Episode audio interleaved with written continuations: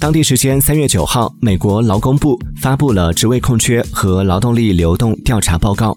报告显示，美国一月份的职位空缺与离职人数仍接近历史高位，有近四百三十万人离职。雇主旺盛的招聘需求或将继续带来薪资强劲上涨，使得辞职热愈演愈烈。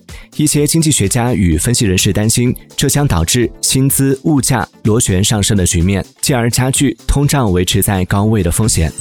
Thank you.